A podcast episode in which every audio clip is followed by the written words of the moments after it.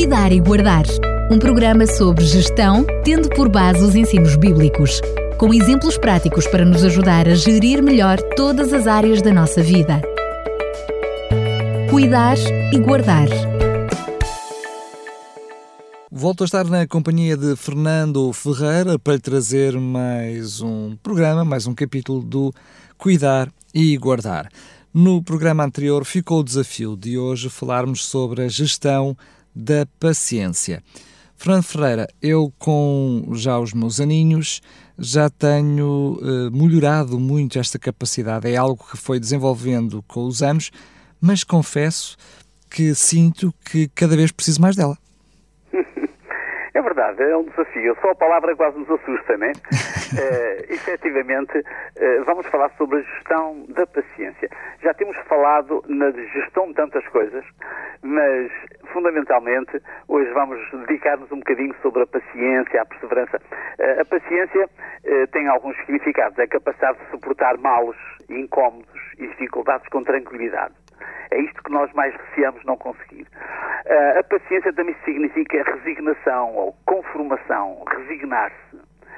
E, e persistência ou perseverança. Portanto, nós vivemos, como há bocadinho referia, numa época de grande pressão.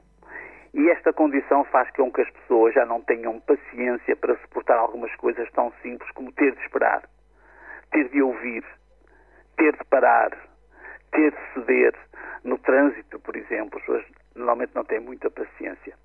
Algumas destas situações levam as pessoas, como nós dizemos vulgarmente, a perder a paciência e a irritar-se.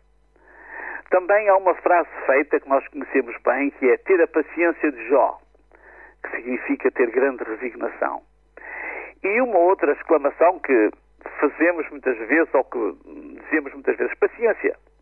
É uma exclamação designativa de resignação. Olha, temos que aguentar não há outra solução. Pois uh, William Shakespeare já dizia: quão pobres são os que não têm paciência. Portanto, ao refletir sobre este assunto, que nós possamos enriquecer e possamos perceber o que significa ter paciência. Gostava que nós apreciássemos um bocadinho e fizéssemos um pequeno exercício para perceber o sentido de paciência em diversas culturas. Por exemplo, no grego clássico, a palavra upomoné, que é perseverança ou paciência, é descrita como uma das virtudes gregas e significa resistir ou demonstrar brava resistência que desafia com coragem o mal. Na cultura hebraica, uh, o foco da perseverança ou da paciência não se encontra tanto sobre vencer o mal, mas antes em esperar em Deus. É, um, é uma nuance muito interessante. Na Septuaginta, que é a tradução grega eh, do Antigo Testamento hebraico, até a primeira tradução antiguíssima, eh, ela traduz a palavra opomoné, ocorre 25 vezes, e o verbo opomoné aparece cerca de 80 vezes. A palavra é usada primordialmente para expressar a ideia de esperar em Deus. Assim podemos deduzir que no pensamento hebraico, paciência ou perseverança ou resistência decorre do, exercício de aprender a esperar em Deus.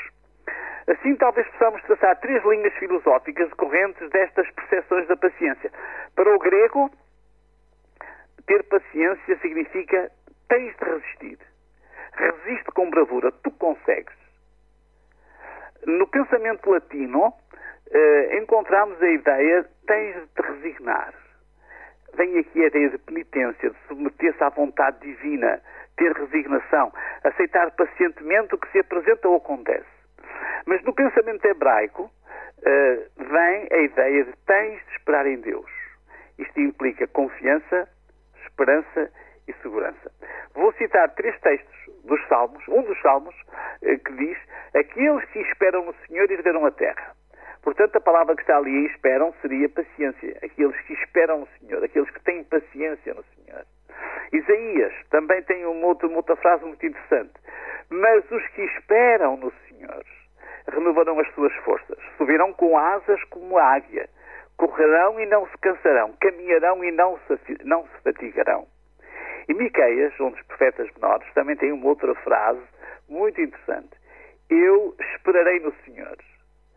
Esperarei no Deus da minha salvação. O meu Deus me ouvirá. a palavra que estaria aqui por trás, no grego, seria paciência. Eu perseverarei, eu esperarei no Senhor. Portanto, eh, aqui encontramos e procuramos encontrar um sólido fundamento para a paciência. A paciência pode ser vivida ou experimentada segundo estas três perspectivas.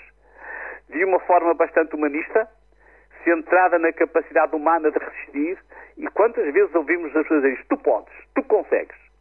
Recordo uma ocasião que estava nas urgências de um hospital e estava uma, uma jovem muito mal. Eu penso que ela devia estar com um problema de anorexia e a mãe estava ao lado e a mãe dizia, tu podes, tu vais conseguir. Esta é um bocadinho esta ideia de, de resistência, de paciência. Tu podes. Depois há outro, outro espírito, que é um espírito de penitência meritória, muito tradicional entre nós. Olha, que seja pelo mal dos teus pecados, é para teu bem. É, é uma forma de tentar encontrar eh, a base para a paciência, o fundamento para a paciência. Mas num contexto de fé e de esperança em Deus, tal como pensa, uh, tal como o pensamento hebraico, é com a ajuda de Deus tu podes, tens esperança. Encontramos esta, esta perspectiva em alguns textos. Por exemplo, o apóstolo Paulo dizia: Posso todas as coisas naquele que me fortalece. Ele não dizia eu posso, nem olha, isto é para desconto dos meus pecados. Não é isto que ele dizia. Ele dizia: Posso todas as coisas naquele que me fortalece. Esta é paciência, esperar em Deus. Outro texto de Paulo. E disse-me: A minha graça te basta, que o, meu poder se aperfeiçoe na fraqueza.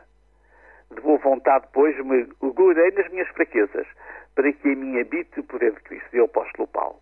Portanto, a paciência pode ser gerida de formas diferentes. Dizia um provérbio holandês, ou diz-nos, ensina-nos, que um punhado de paciência vale mais que um barril de talento três conclusões óbvias. Não somos super-homens ou super-mulheres. Não podemos tudo. Sofrer com resignação não nos faz mais merecedores de qualquer coisa. Esperar o socorro de Deus. Tudo posso com a ajuda de Deus. Ter a paciência de Jó, que mencionávamos no princípio, significa aprender a confiar e a descansar em Deus mesmo nos momentos mais difíceis. Jó não sentiu que, que, que podia vencer o seu sofrimento. Ele não dizia, eu tudo posso. Não. Jó não sentiu que sofrer o faria merecedor de alguma coisa. Jó conseguiu confiar e esperar em Deus nos momentos mais difíceis e foi enormemente recompensado. No início do seu livro, nós lemos o princípio da sua experiência. Ele dizia: Nu saí do ventre de minha mãe e nu tornarei para lá. O Senhor o deu, o Senhor o tomou. Bendito seja o nome do Senhor. Jó tinha perdido tudo. Os bens, os rebanhos, os filhos, e ele tinha esta capacidade, esta esperança. Nu saí do ventre de minha mãe e nu tornarei para lá. O Senhor o deu, o Senhor o tomou. Isto é esperar no Senhor. No fim da sua carreira e no fim do livro de Jó encontramos esta frase. E o Senhor virou o cativeiro de Jó quando orava pelos seus amigos.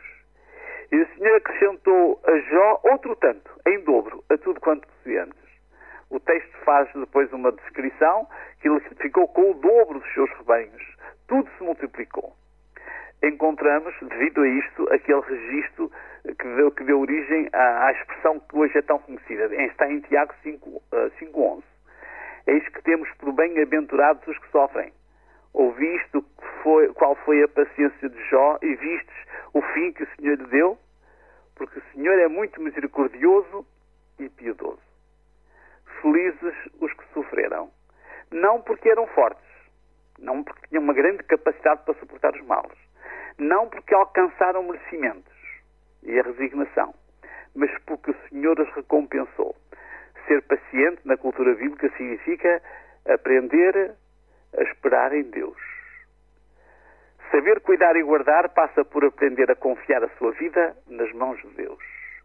Isto é paciência, é esperar em Deus, é não desesperar com as circunstâncias. Espero que seja prático nas nossas vidas. Muito bem, Fernando Freire, como sempre, bastante prático e incisivo naquilo que nos traz. Um, qual é que é uh, o assunto do programa de, que, que, vamos ter na próxima semana?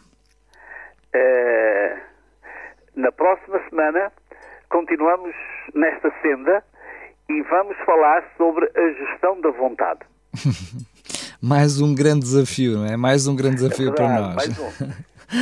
muito bem, Fernando Ferreira, mais uma vez, muito, muito obrigado. Voltamos a encontrar para o próximo programa, se Deus quiser. Ok, um abraço para todos e uma boa semana. Cuidar e Guardar um programa sobre gestão, tendo por base os ensinos bíblicos, com exemplos práticos para nos ajudar a gerir melhor todas as áreas da nossa vida.